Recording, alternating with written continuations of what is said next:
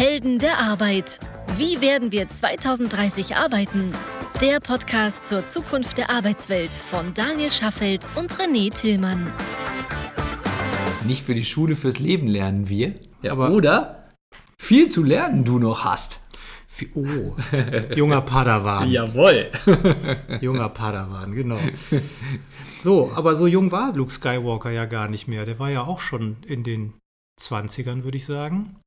Oh, jetzt hast du mich. Keine Ahnung. Ja, ja, so knapp, knapp Obwohl, über 20. Knapp Keine über 20. Ahnung. Obwohl, das ist ja, das ist ja eigentlich noch die Zeit, in der man lernt. Ja, ich glaube, die Höhe deiner geistigen Leistungsfähigkeit erreichst du mit 25. Das heißt also, ab da geht es kontinuierlich bergab. Aber. Wie alt warst du nochmal? 47 bin ich. Aber äh, es, gibt auch, es gibt auch reichlich Studien, die sagen, je länger man lernt, und je länger man geistig aktiv bleibt und sich vor allen Dingen immer wieder mit neuen Themen auseinandersetzt, auch jenseits der 40, mhm. ja, mhm. umso geringer ist das Risiko nachweisbar an Demenz, Alzheimer oder ähnlichen Themen zu erkranken. Oh, so. Gut, dass du das sagst, weil ich wollte gerade überlegen, wo sind wir hier gerade nochmal? Ach ja, bei der vierten Folge unseres schönen Podcasts von Helden, Helden der, der Arbeit. Arbeit. Herzlich willkommen zu Folge 4. Genau, mir gegenüber sitzt der unglaublich sympathische und gut aussehende, auch heute wieder in einem wunderschönen Hemd gekleidete René Tillmann. Ich habe ein dunkelblaues Hemd ja. an und damit ihr euch das plastisch vorstellen könnt, mein lieber Partner in Crime Daniel Schaffelt mit einem hellblauen Hemd. Ja, optisch aufeinander abgestimmt. Optisch aufeinander Ganz abgestimmt. wichtig für einen Podcast, wo man uns nicht sehen kann. BWLer, die wir nicht sind. Juhui. Wir haben ja heute das Thema lebenslanges Lernen. Da hatten wir in der letzten Woche schon darauf hingewiesen, dass das unser Thema sein wird, wo wir euch ein bisschen darauf vorbereiten wollen. Im Grunde referenziert es ja auch auf die letzte Folge. Ne? Da haben wir, haben wir uns ja auch die Frage gestellt, uh, Somewheres versus Anywheres. Mhm. Und was kann man machen, um vom Somewhere zum Anywhere zu werden? In Thüringen Und, zum Beispiel. In Thüringen zum Beispiel. Ähm, und da ist eben ein Thema das ganze Lernen. Und wir hatten eine Passage in der letzten Folge, wo wir darüber gesprochen haben, wie ist eigentlich so die, die Lernkurve? Also man, klar, man lernt in der Schule, man lernt in der Ausbildung, man lernt vielleicht im Studium. Das sind alles Lernkurven, die sagen wir, offiziell sind, mit einem Abschluss, wo man Prüfungen für absolvieren muss, wo man einen Leistungstest absolvieren muss. Und dann von dem, was du heute machst, was hast du da für offiziell gelernt? also offiziell gelernt? Ja, also oder? das Rüstzeug also, von dem. Du meinst das, was ich damals gelernt habe, was ich heute noch anwende? Ja. Oh. Also ich habe damals BWL mit Fachrichtung Wirtschaftsinformatik studiert, also nach dem Abi. Und ich würde sagen, von dem, was ich damals gelernt habe, wende ich eigentlich nichts mehr an würde ich jetzt mal grob sagen. Aber ich muss dazu sagen, also auch zur Verteidigung meiner Professoren damals, ich habe sowas wie das TCP-IP-Protokoll gelernt und die verschiedenen Layer da drin. Oder ich habe zum Beispiel UML-Diagramme. Komm, reicht. Ja, ja. Also, Danke. reicht. Also der, der, der Punkt ist, das, was wir heutzutage mit künstlicher Intelligenz zum Beispiel bei Highjob bauen, ist etwas, was damals in der Form so noch gar nicht existiert hat. Das heißt also, ich konnte es gar nicht lernen. Ich habe aber wahrscheinlich zur Rettung, Ehrenrettung meiner Professoren Professoren die Grundlagen gelernt, die ich jetzt irgendwie okay, anwende. du hast wahrscheinlich das, Rüst, das Rüstzeug und das Werkzeug und die Mechanismen wahrscheinlich gelernt. Und du hast Boah. mit Sicherheit auch gelernt zu lernen. Ja, das bestimmt. Das bestimmt, weil also das mit dem Rüstzeug ist optimistisch, aber grundsätzlich würde ich sagen, die Voraussetzungen dafür, wie man sich mit neuen Themen auseinandersetzt und auch weiterhin auseinandersetzt, die habe ich wahrscheinlich schon noch dort gelernt. Okay. Und den Rest hast du dir jetzt aber in deinem Beruf, in deiner Berufung angeeignet, über die Eigenarten der Branche angeeignet, über ein Problem, was es in dem Markt gibt und wo du eine individuelle Lösung für finden willst. Das hast du dir alles im Grunde selber so zusammengestöpselt. Ja, und erstmal über eigenes Interesse. Also ich würde ah. ja sagen, wenn ich jetzt. Intrinsisch motiviert etwa. Ja, hast du schön formuliert. Ja. Tatsächlich ist es so, wenn ich mich mit einem Thema beschäftige, dann mache ich das erstmal schon vor allem dann, wenn ich selber Lust darauf habe, wenn ich Bock darauf habe, mich damit zu beschäftigen. Und wenn ich das lernen will, worum es geht, dann kann ich danach ja immer noch Anwendungsszenarien finden für meinen Job. Oder dieses Anwendungsszenario kommt durch den Job, weil ich halt eben ein Problem sehe und denke, oh, das könnte man doch irgendwie lösen. Und dann fange ich an, mich damit zu beschäftigen. Und dann geht diese Beschäftigung aber oftmals auch weit über das Berufliche hinaus und auch privat fange ich dann an, halt eben mit Freunden darüber zu diskutieren. Und dann irgendwann kommt dann halt so ein Thema so intensiv auf, dass man sagt, so, da machen wir jetzt irgendwie ein Projekt draus oder das, das beschäftigt mich so sehr, dass ich daraus irgendetwas bauen will, was am Ende eine Verbesserung für mich darstellt oder für, für Freunde, Kunden, wen auch immer. So, jetzt sind wir ja Unternehmer. Das heißt, wir haben das Glück, dass wir quasi einen selbstgewählten Beruf haben. Ja, aber wer hat denn keinen selbstgewählten Beruf? Okay, guter Punkt, guter Einwand. Also die meisten, hoffe ich, haben einen selbstgewählten Beruf. Irgendwie ja, ja schon. Ne? Also ich glaube, in Deutschland werden nur wenige in den Job gezwungen, in dem sie sind. Naja, aber mal ganz ehrlich, wir zwei haben in unserem Beruf angefangen ohne große Vorkenntnisse des Marktes. Ja, das stimmt. Also es gibt Branche. auch nicht viele Möglichkeiten, wie man lernen kann, Unternehmer zu werden. So. Ja, und, und auch den Blick auf einen Markt zu bekommen. Die Chance haben, glaube ich, nicht allzu viele, die einfach, sagen wir mal, Mitte 30, Anfang 40 sind, in einer einen bestimmten Hintergrund haben und dann in eine komplett fachfremde Branche wechseln mit fachfremden Themen. Also wie komme ich da hin? Ja, das stimmt. Obwohl es natürlich trotzdem immer die Frage ist, wie viel Eigenmotivation muss ich auch dafür aufbringen, dass das passiert. Denn es fliegt mir vielleicht auch nicht von alleine zu, sondern ich muss auch was dafür tun. Genau. So, aber nochmal eine Rolle rückwärts. Was wollen wir denn heute eigentlich beleuchten und was soll diese Folge, was soll die Folge euch bringen? Genau. Wir haben ja, unsere, unser Grundthema ist ja wie werden wir 2030 arbeiten. Und genau. alle Überlegungen, die wir anstellen, sind ja, wie müssen wir uns wappnen dafür, dass wir 2030 auf dem Arbeitsmarkt glücklich und zufrieden das machen können, was wir gerne wollen. So, und da ist lebenslanges Lernen eine Facette. Ja, ein nicht unwesentlicher Bestandteil. Genau. So, und das haben wir uns jetzt mal ein bisschen genauer angeschaut, um einfach mal zu sehen, wie viele Leute lernen denn eigentlich im Moment überhaupt irgendwie irgendwas im Berufsleben? Und da wollen wir doch mal fein unterscheiden zwischen sagen wir, der klassischen beruflichen Weiterbildung, dass ich eine bestimmte Zertifizierung absolviere, um eine Rolle ausfüllen zu können, gegenüber dem freiwilligen Lernen, weil mich etwas interessiert, von dem ich glaube, dass ich es vielleicht in ein, zwei, drei oder fünf Jahren gebrauchen kann, um meinen Beruf zu festigen oder zukunftssicherer zu machen oder vielleicht irgendwo abzubiegen in ein Feld, was ich spannend finde.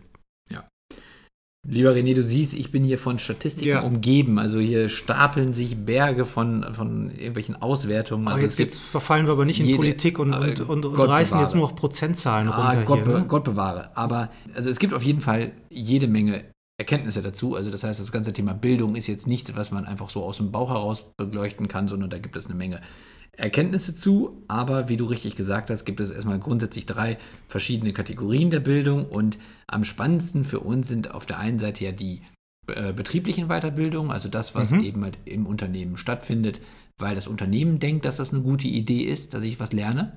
Und das andere ist dann, wenn ich selber denke, dass das eine gute Idee ist. Also wenn du die Entscheidung triffst, das interessiert mich ja, und das recherchiere ich jetzt und jetzt gucke ich mal, wie ich das machen kann. Genau, ich, Daniel, entscheide abends, ich gucke nicht Game of Thrones, sondern ich lerne irgendwas. Warum auch immer. Warum auch immer, genau. So, jetzt haben wir erstmal die betriebliche Weiterbildung. Da ist es so, dass 38 Prozent aller Menschen in Deutschland oder aller Arbeitnehmer in Deutschland an betrieblichen Weiterbildungsmaßnahmen teilnehmen. Das sind vier von zehn. Richtig.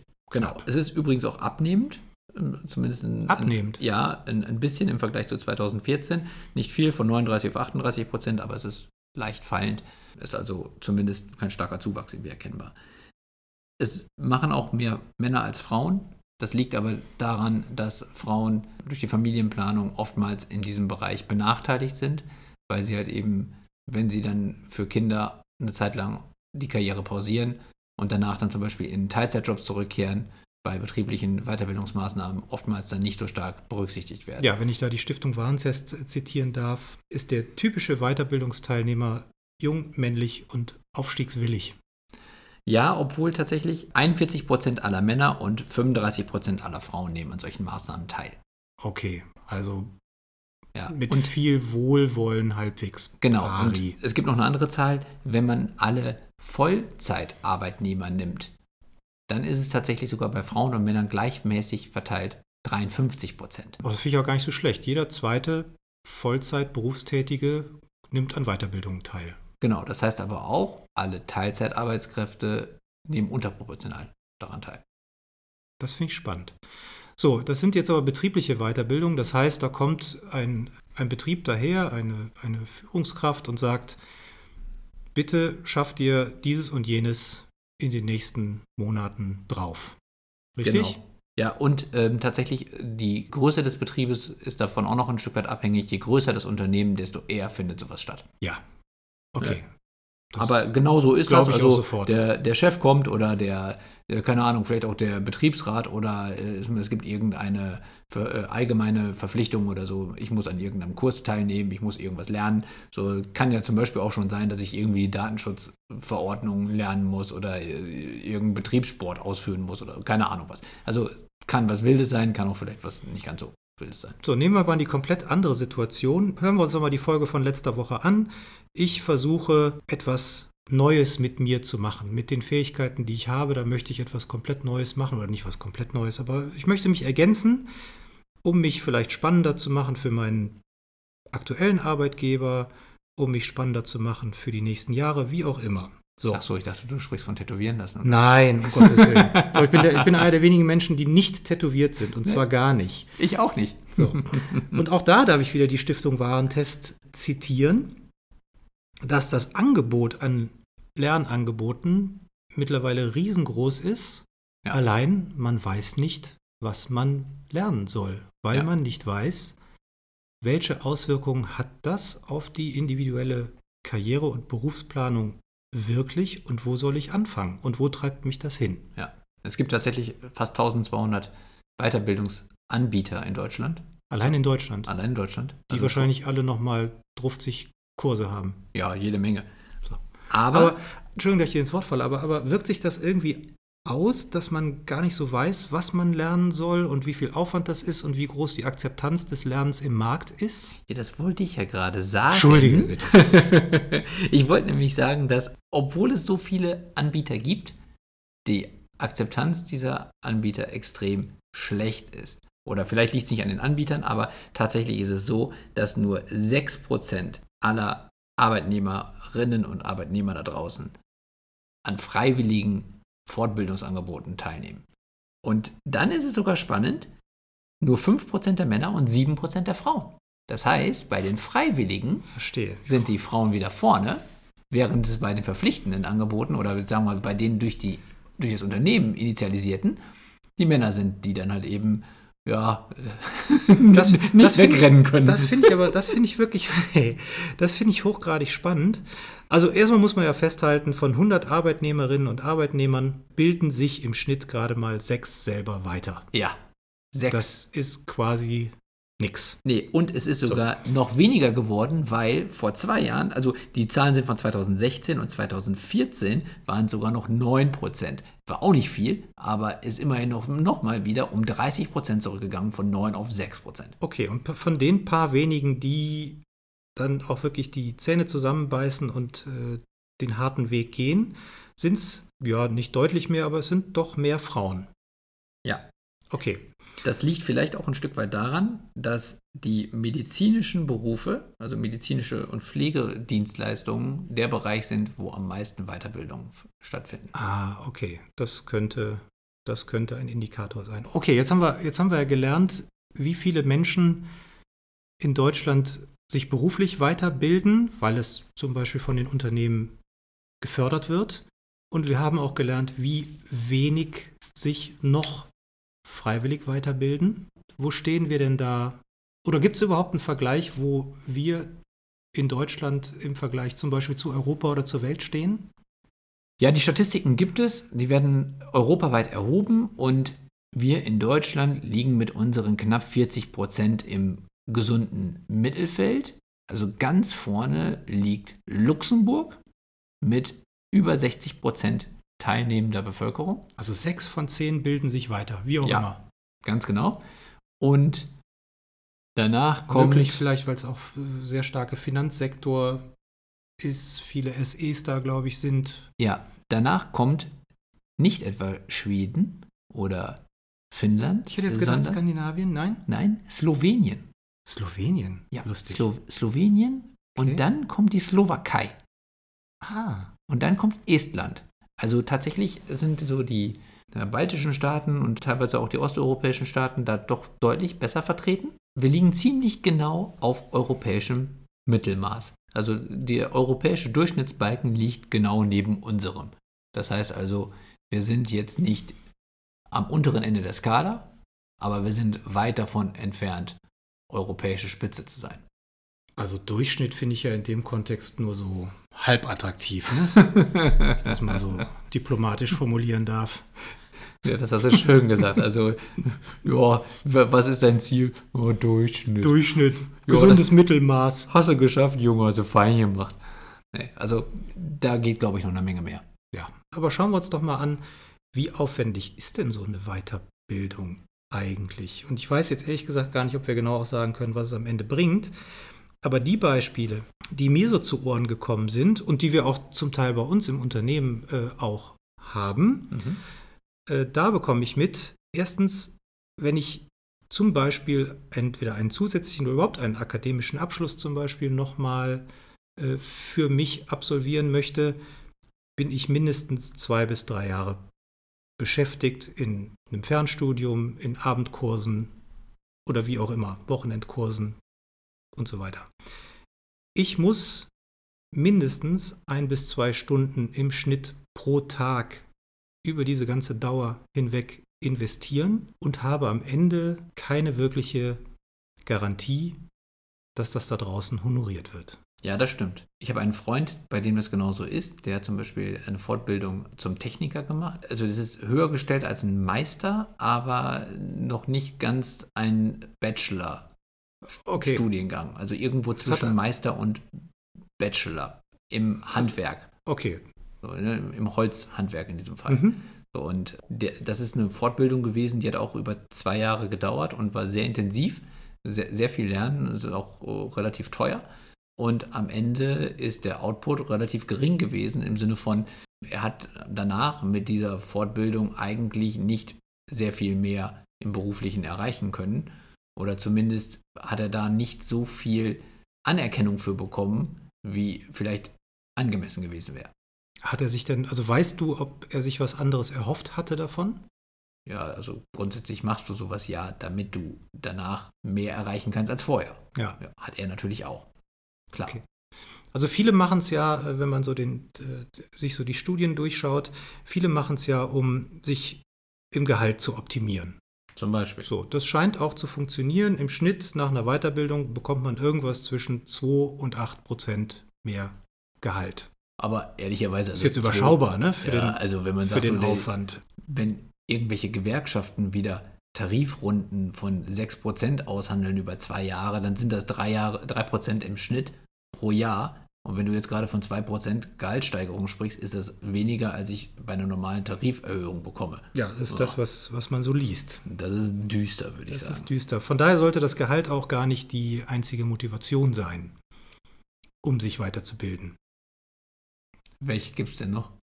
Naja, wenn wir, wenn wir betrachten, wie werden wir 2030 arbeiten und wenn wir uns die letzten Folgen auch nochmal betrachten, welche Berufe werden sich verändern, wie werden sich Kompetenzen verschieben, so haben wir es genannt, könnte eine Kernmotivation sein, dass ich mir anschaue, in welchem Arbeitsumfeld bin ich unterwegs und wie verändert sich das in den nächsten 5, 10, 15 Jahren und was könnte ich an mir oder an meinen Kompetenzen ausbauen oder ergänzen, damit ich für meinen Arbeitgeber oder für den Markt oder für die Branche im Allgemeinen nach wie vor spannend bin und ein zufriedenes Berufsleben leben kann. Dafür müsste ich natürlich wissen, wohin entwickelt sich diese spezielle Job, und dieser spezielle Markt. Okay, aber die Motivation, die ich ganz am Ende wieder sehe, ist dann doch Geld. Denn wenn ich. Vielleicht ist die Motivation auch äh, Sicherheit. Was mit Geld gleichzusetzen ist? Naja, also bei dem einen geht es ja um ein bisschen mehr Geld und bei dem anderen geht es ja darum, um die Existenzgrundlage zu erhalten. Das ist schon ein Unterschied. Die mit Geld ja, sichergestellt wird. Klar, am Ende, am Ende, ist es das gleiche Tauschgut, ja. Ja, also ich, ich, reite so ein bisschen darauf rum, weil es sicherlich halt eben auch noch dann den, den Wunsch gibt, dass man einfach auch man sich selber persönlich weiterentwickelt, indem man sagt, so ich, ich lerne etwas, was mir Spaß macht, mit dem ich nicht nur eben mehr Geld verdienen kann, sondern indem ich einen Job mache, den ich auch wirklich gerne ausübe und wo ich mich nicht morgens aus dem Bett prügeln muss, weil ich denke, oh Gott, ich will da nicht hin, sondern wo ich mich darauf freue und wo ich am Ende der Woche denke, ich habe was Tolles gemacht und freue mich darauf, wenn es Montag weitergeht. Ja. Okay, also wenn wir jetzt festgestellt haben, dass Geld und Motivation oder also Selbstentwicklung Gründe sein könnten, warum ich das mache, dann scheinen diese Gründe erstmal nicht besonders stark zu sein, weil es ja nicht viele gibt, die das am Ende wirklich tun. Ja, offensichtlich, genau. Du hattest vorhin übrigens auch noch gesagt, dass das ähm, mal besonders lange dauert, wenn man zum Beispiel akademische Titel ja. lernen möchte.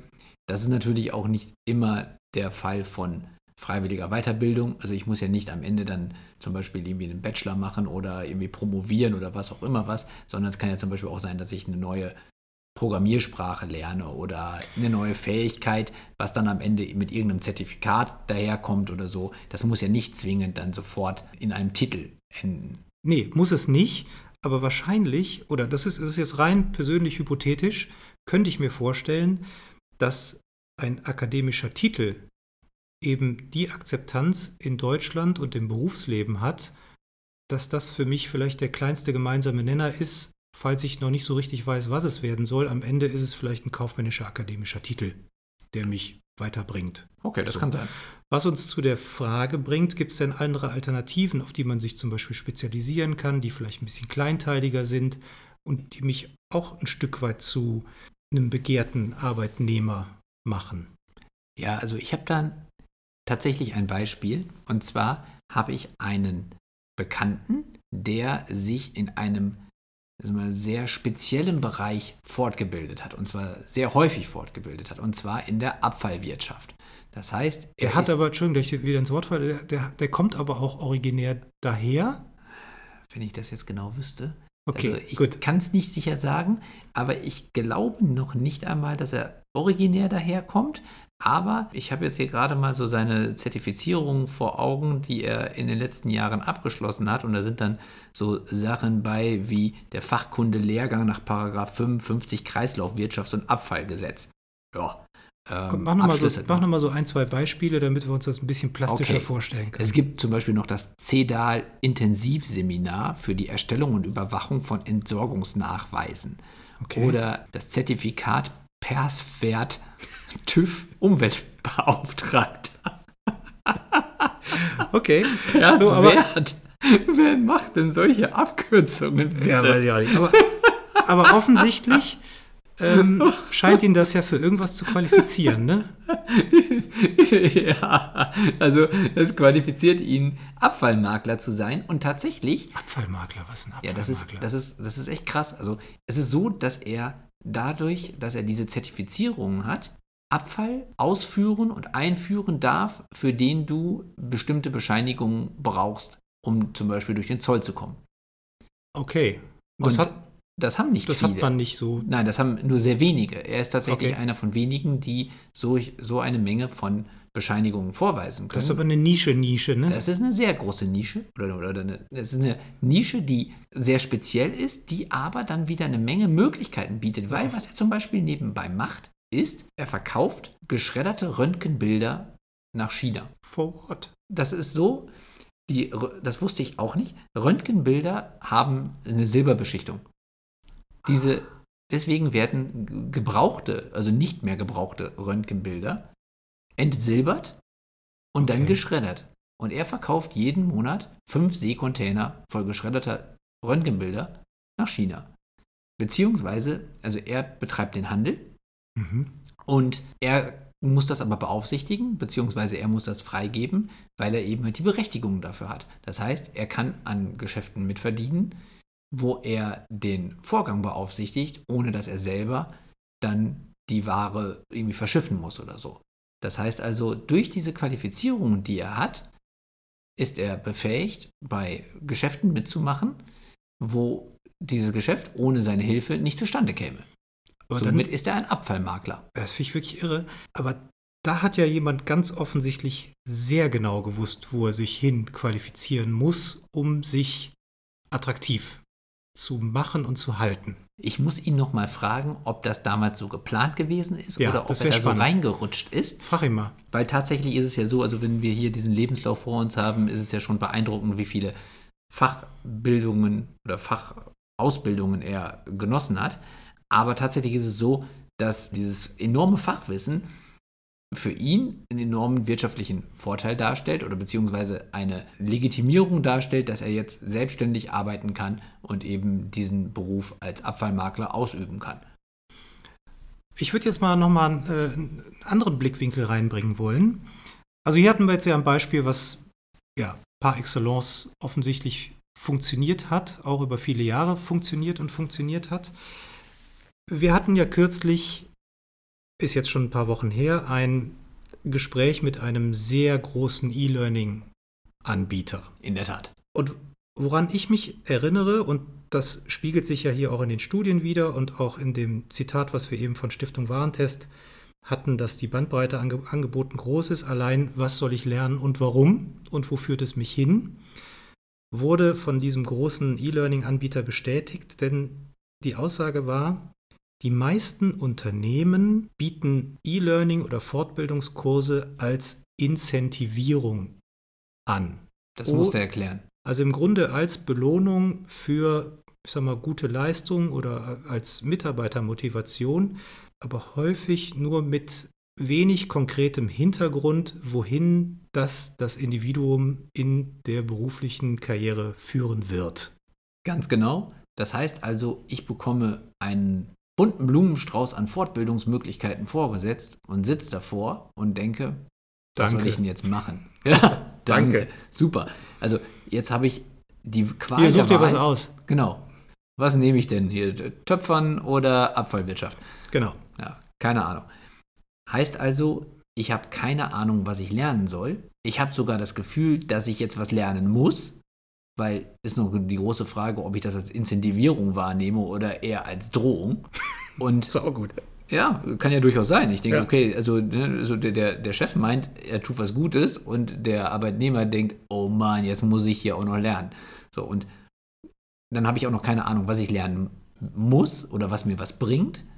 Und dann sitze ich da und denke, jetzt prügel ich mich durch irgendwas durch und in dem Augenblick, in dem ich den Kurs abgeschlossen habe, weiß ich überhaupt nichts mehr von dem, was ich gerade gelernt habe. Wie sähe denn die ideale Welt aus? Es Ja. gibt tatsächlich Tools, die zumindest darauf aufsetzen, dass man erstmal feststellen kann, was die entsprechende Abteilung zum Beispiel lernen sollte und dann festlegt, welche Lernziele in dieser Abteilung erreicht werden sollen. Sodass Ja. man dann sagen kann, okay, die Abteilung kümmert sich jetzt darum, dass sie zum Beispiel irgendein Prozessmanagement oder irgendetwas lernt, was dann wichtig ist, dass diese Abteilung danach ihre Aufgaben besser erledigen kann. So, dafür ist ja vorausgesetzt, dass das Unternehmen so ein Tool einsetzt. Richtig. Vielleicht, ja, wenn es das nicht tut, kann man es ja vielleicht darauf hinweisen. Aber wenn ich das alles nicht habe und ich einfach für mich mal feststellen will, ja, ich bin jetzt, sagen wir mal, Mitte 30, Anfang 40 und ich will gucken, was passiert denn so in den nächsten zehn Jahren? Wohin kann ich mich entwickeln? Wie kann ich denn rausfinden? Oder was, was muss ich denn tun, um zu wissen, was sollte ich lernen? Wohin sollte ich mich entwickeln? Das ist in der Tat im Moment gar nicht so einfach. Denn wie du schon gesagt hast, eigentlich müsste ich erstmal selber wissen, was ich will. Denn wenn ich nicht weiß, was ich in zehn Jahren machen will, wie soll ich dann wissen, was ich lernen muss? Das Ja. kann ich ja nicht wissen. Also, na klar kann ich was lernen, was mir Spaß macht. Das wäre übrigens wahrscheinlich auch schon mal kein schlechter Anfang. Aber ob ich das am Ende in zehn Jahren noch brauche, kann ich jetzt eigentlich nur wissen, wenn ich auch weiß, was ich werden will. Da sind wir ja im Grunde wieder bei Folge 2, äh, Genau. was, den, was die Intransparenz des Arbeitsmarktes angeht. Ne? Und Ganz wie genau. sähe die ideale Welt aus? Genau. Denn eigentlich nur dann, wenn ich weiß, was ich werden will, kann ich sinnvolle Fortbildungsmöglichkeiten auswählen und kann mir quasi einen Plan machen, dass ich zum Beispiel in zwei Jahren die Fortbildung zum X machen möchte und dann nochmal zwei Jahre später vielleicht irgendwie zum Y oben drauf packen. Also hier zum Perswert, Abfall, TÜV.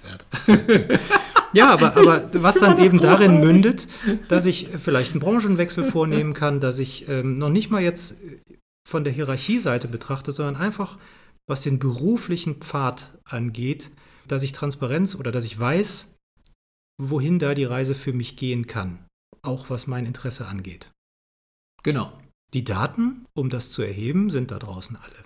Ja, also ich habe ja jede Menge hier liegen und wenn man sich das anschaut, gibt es auch genaue Erhebungen darüber, wie sich diese Fortbildungen zum Beispiel von den, von den Branchen und von den Abteilungen ja verteilen. Also es gibt halt eben auch jetzt schon in einigen Bereichen sehr großes Interesse oder sagen wir, deutlich größeres Interesse und in anderen dann wieder weniger. Aber tatsächlich ist es erstmal so, mit, mit zunehmendem Alter lässt es nach und in Betrieben mit wenigen Beschäftigten gibt es weniger Förderung. Das heißt also, die Notwendigkeit, dass ich das selber anstoße, ist größer. Also wenn ich in einem kleinen Unternehmen arbeite, muss ich also häufiger selber auf die Idee kommen, was zu lernen, weil mein Chef es nicht für mich tut. Und wenn man dann hört, wie viel Aufwand das eigentlich ist, dann verstehe ich auch, also wie viel Aufwand ist es und ich weiß nicht, wohin die Reise gehen soll mit dem, was ich lernen soll, dann verstehe ich auch, warum die Quote der Freiwilligen so gering ist. Und warum die Leute am Samstag lieber ins Stadion gehen, als irgendwie die Schulbank zu drücken. Oder kenne ich aber eine, die, die kenne ich aber einige, die, die, die würden da sowieso immer lieber hingehen. Nein, aber zusammenfassend lässt sich ja sagen, die Angebote sind en masse da. Ja. Es gibt auch reichlich Beispiele von Menschen, die sich, sag mal, in einem fortgeschrittenen Berufsleben befinden, die, sag mal, von, von einem Pfad zum nächsten kommen wollen, was ihre Karriere angeht, die vielleicht länger in Elternzeit waren und versuchen, sich neu zu orientieren. Es gibt ausreichend Beispiele, die das erfolgreich geschafft haben, aber es ist natürlich immer mit einem immensen Aufwand verbunden und ganz fantastisch wäre, wenn es ein Werkzeug gäbe, das mir sagt, heute stehst du hier, morgen und übermorgen könntest du dort und dort und dort stehen und das ist das Delta, wo wir dir sagen, lerne dies oder lerne jenes.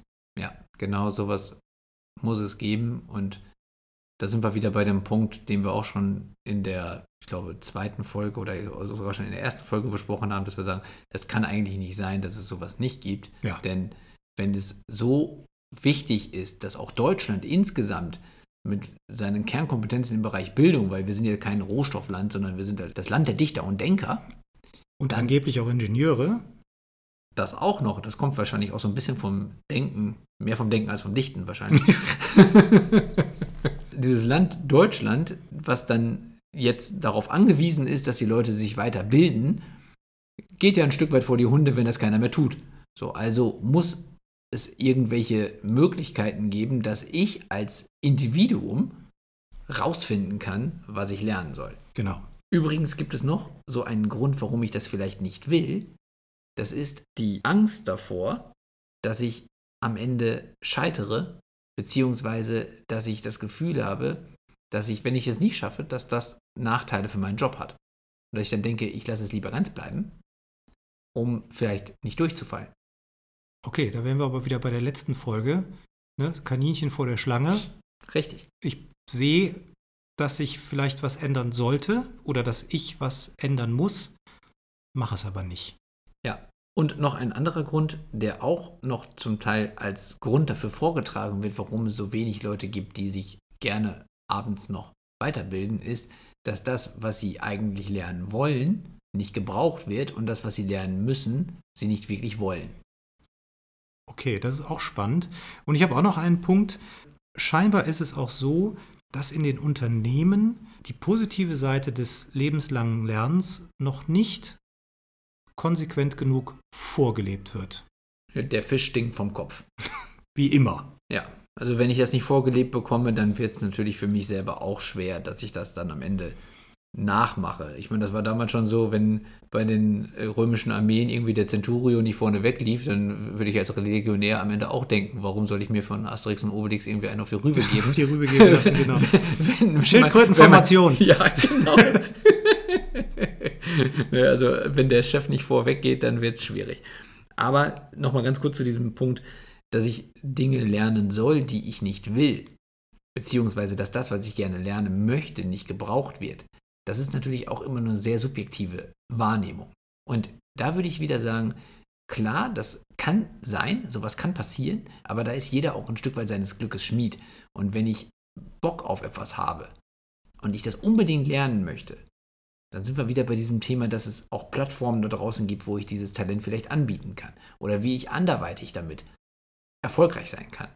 Deswegen das als Ausrede zu nehmen, um am Ende zu sagen, dann lerne ich lieber gar nichts, das zählt aus meiner Sicht nicht. Ich habe ja, so, hab ja so die leise Hoffnung, dass sich das in den nächsten Generationen ändern wird. Also meine Tochter hat sich zum Beispiel das Gitarrespielen über YouTube beigebracht. Cool. Das macht die jetzt mittlerweile ziemlich ordentlich. Jetzt mhm. langsam pocht sie auf den Gitarrenunterricht, damit es eben professionalisiert wird, verstehe ich. Aber bis dahin hat die sich über Tutorials mehr oder weniger alles selber beigebracht. Das heißt, diese ganze Generation, was ist es denn eigentlich? Ist doch noch gar nicht Z.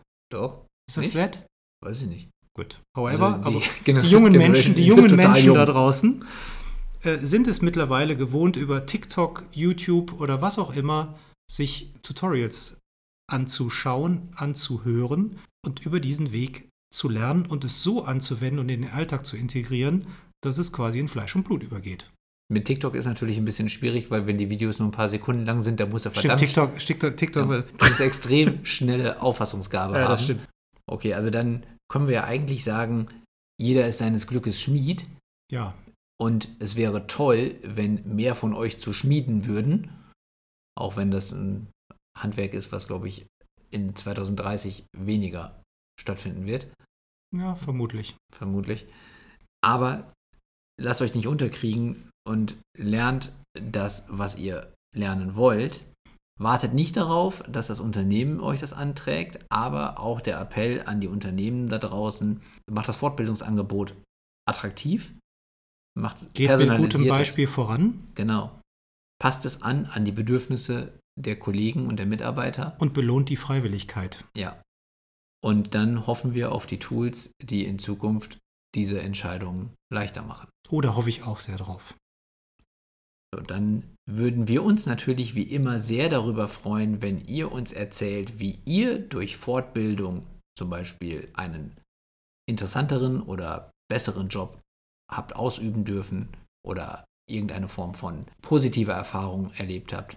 Vielleicht habt ihr auch Beispiele dafür, wie ihr trotz Fortbildung keine Weiterentwicklung erlebt habt, was dann traurig wäre, aber auch das wäre interessant für uns zu erfahren. Ja, vor allen Dingen, wenn wir vielleicht lernen können oder wir alle da draußen auch lernen können, woran es möglicherweise gelegen hat, genau, wenn ihr das damit, benennen könnt. Damit andere Heldinnen und Helden der Arbeit da draußen diesen Fehler dann vielleicht nicht nochmal machen müssen.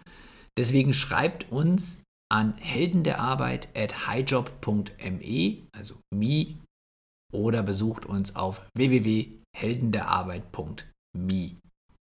Was übrigens tatsächlich relativ viele tun und wir haben vor einigen Tagen eine sehr umfangreiche E-Mail zurückbekommen oder bekommen von einem Hörer, äh, die ganz, die ganz großartig war, die sich mit der Folge 2 auseinandergesetzt hat.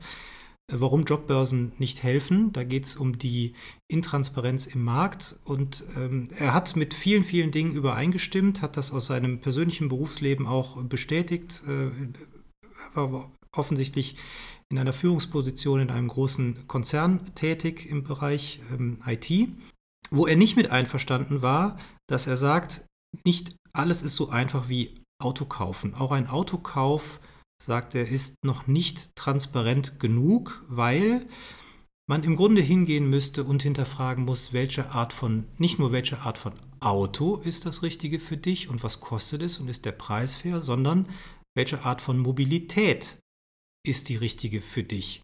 Wie viele Kilometer bist du unterwegs? In welchem Kontext? Und so weiter ja. und so fort. Da müssten die Fragen anfangen. Und da sagte mein lieber Partner Daniel, Das gibt es schon.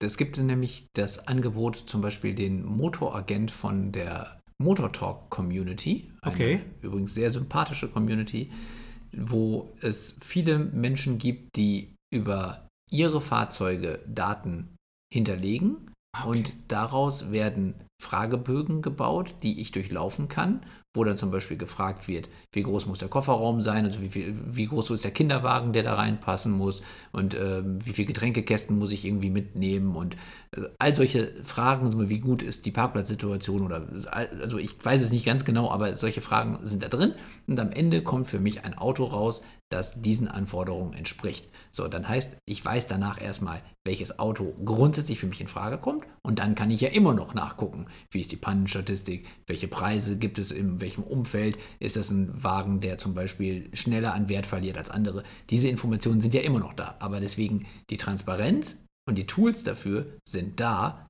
Man muss sie natürlich auch finden und man muss sie auch alle anwenden, aber da muss ich unserem lieben Hörer ein Stück weit widersprechen. Ich glaube, das ist heutzutage schon sehr wohl sehr transparent möglich. Sehr schön. Gut, Mehr davon. genau, wir freuen uns. So, und dann ist eigentlich jetzt nur noch die Frage, was kommt denn als nächstes? Ja, was kommt denn eigentlich als nächstes? Das, das nächste Thema ist C3PO als BFF, also als Best Friend Forever, wie ich lernte, die Maschine zu lieben. Das heißt anders, wie ich lernte, die Bombe zu lieben.